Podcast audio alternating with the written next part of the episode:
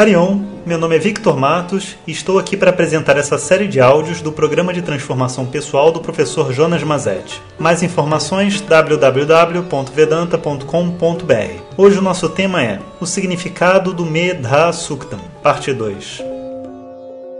Om Shri Namaha Om Bom dia. Hoje a gente vai continuar então com o significado do Medha Suktam. Há um tempo atrás eu passei um mantra, Medha Suktam, para vocês escutarem de manhã. Então, se você ainda não está escutando, né, adiciona esse mantra que vai te fazer muito bem. Então, em silêncio, sabe, no, como se fosse uma meditação, você coloca lá o áudio. Se você por acaso não tiver esse áudio, você pode ir lá no Spotify que todos os nossos áudios estão lá e você pode procurar por ele. Deve ter sido uns quatro, cinco áudios atrás, tá? Então, a gente viu que Medha Devi é a deusa do conhecimento, na tradição védica. E é muito importante entender que a tradição védica não é uma religião. Se você não entender isso, você vai ficar batendo de frente, sabe, com, com uma ideia religiosa, de grupos, e que não tem nada disso. Existem pessoas de todas as religiões praticando yoga, né, fazendo uso da astrologia, se beneficiando do Ayurveda e também Vedanta. É simplesmente uma filosofia, uma forma de pensar sobre si mesmo.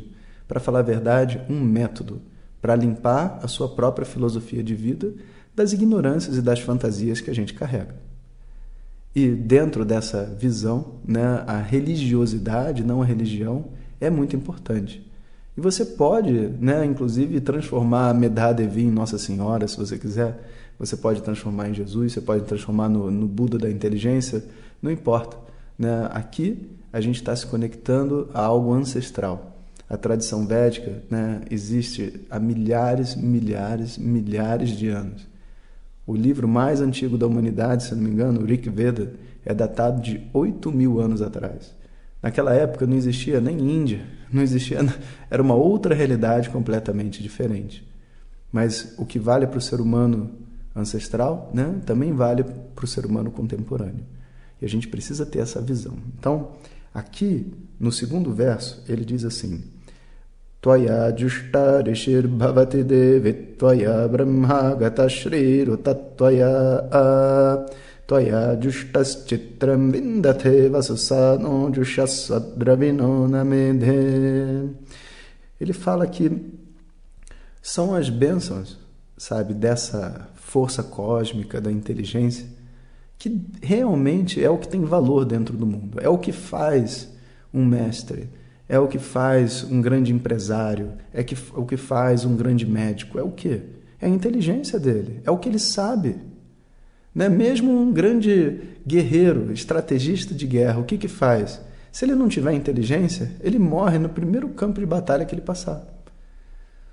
A inteligência é a força motriz de um ser humano. E por isso, Medha Devi é tão, vamos dizer assim, cultuada, né? É, como é que a gente vai dizer? Não é cultuada a palavra certa, né? Mas ela é tão, vamos dizer assim, invocada, né? As pessoas fazem tantas meditações, pedindo né, que o universo nos abençoe com inteligência. Então diz, todos os rishis, todos os grandes mestres que existiram, eram pessoas abençoadas por você, Medadevi. Afinal de contas, eles eram pessoas inteligentes, pessoas capazes de ver coisas que os outros seres humanos não estavam vendo.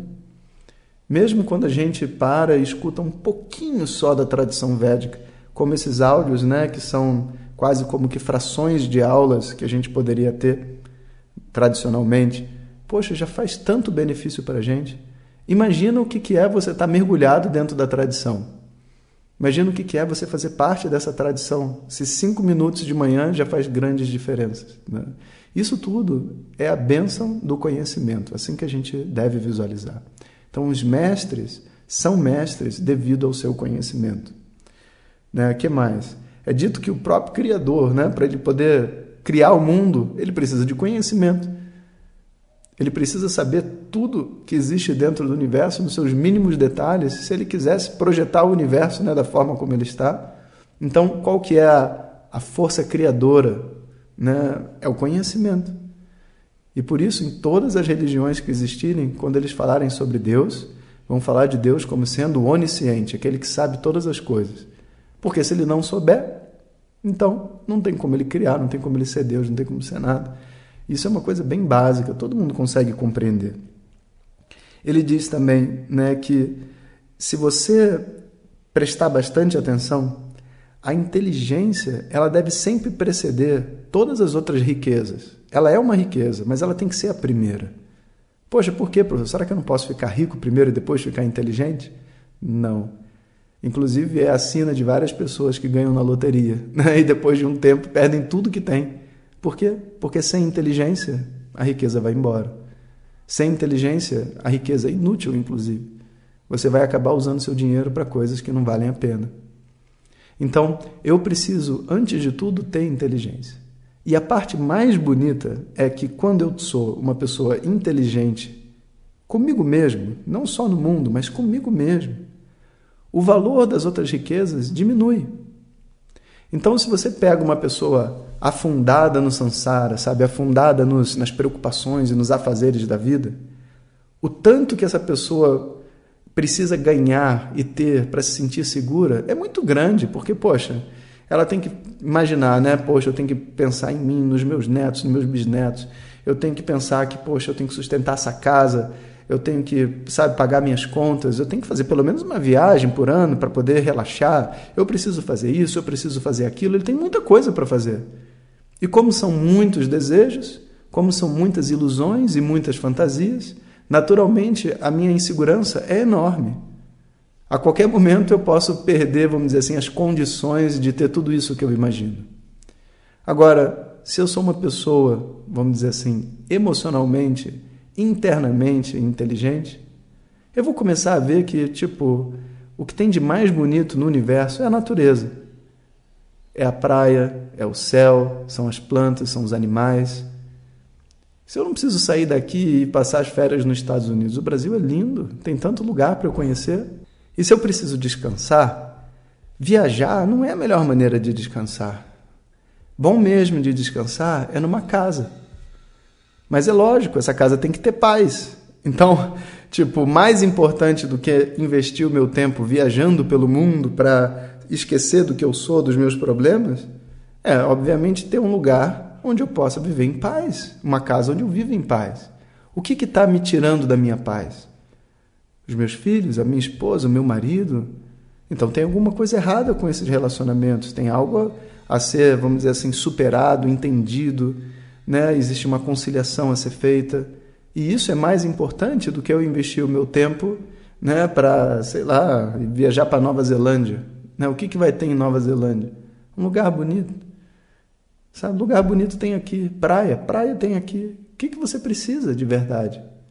A mente, quando ela não tem discernimento, discriminação, tudo que ela faz é se voltar para fora ela não pode realmente apreciar a beleza do lugar que ela está hoje, sabe? Ela não, não tem essa capacidade.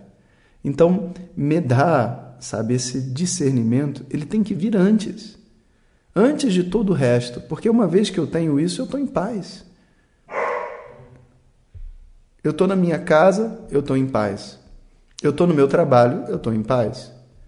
Sabe, eu estou com minha família dentro, né, passeando, eu estou em paz. Agora, se você me perguntar, então, se você é uma pessoa que consegue viver em paz nesses lugares, né, qual é o seu plano para as férias? Eu não preciso de plano para as férias, eu estou em paz. E eu posso viajar. Viajar é ótimo, conhecer novos lugares, novas pessoas, novas experiências. Não tem nada contra viajar. Mas eu não preciso viajar. Eu posso ir a um show, mas eu não preciso ir a um show. Eu posso comer num restaurante caro, mas eu não preciso comer num restaurante caro. Inclusive, a melhor comida é a que a gente faz, não é que a gente vai no restaurante para o cara esquentar no micro-ondas para a gente comer. Não é essa a melhor comida. Então, eu começo a visualizar um novo, uma nova realidade. É um novo mundo para mim. Porque foi dado para mim me dá essa discriminação, essa objetividade, essa inteligência. Isso é o que todo mundo quer. Isso é o que faz um mestre ser um mestre. É essa inteligência cósmica que faz o universo poder ser construído. E, na verdade, todas as riquezas começam com Medá. Esse foi o nosso segundo verso. O próximo a gente vê na aula que vem. E é muito importante, tá, que vocês ao escutar o Medasuktam, que vocês assim realmente se entreguem ao mantra, sabe? Que vocês permitam que os versos, os sons ecoem dentro de vocês. E quando terminar, você fica também um pouquinho em silêncio. Essa vai ser, vamos dizer assim, o início de uma prática de meditação. Quem sabe depois desse ciclo de áudios a gente não começa um exercício de meditação todos em grupo. Né? Da última vez que a gente fez foi muito legal. De repente a gente pode né, colocar isso para frente. Várias pessoas se manifestaram né, dizendo que têm um interesse. Eu vou viajar para a Índia daqui a pouquinho. Então, durante a viagem, vou fazer meu podcast também, normalmente, contando sobre a viagem, o que está acontecendo. Mas, quem sabe na volta a gente não faz essa meditação, né? Então é isso aí, pessoal. Continuem escutando e na próxima, no próximo áudio eu continuo a explicação. Om Sahana Vavatu Sahanao Bhunaktu Sahaviryam Karavavahai Tejasvinavadhitamastu ma vidvishavahai Om Shanti Shanti Shanti Obrigado a todos e fiquem ligados. Se você deseja receber diretamente nossas mensagens no seu WhatsApp, peça para quem te encaminhou este áudio para compartilhar o nosso contato e nos envie a mensagem Quero receber. Mais informações www.vedanta.com.br. Até o próximo áudio. Om Tat Sat.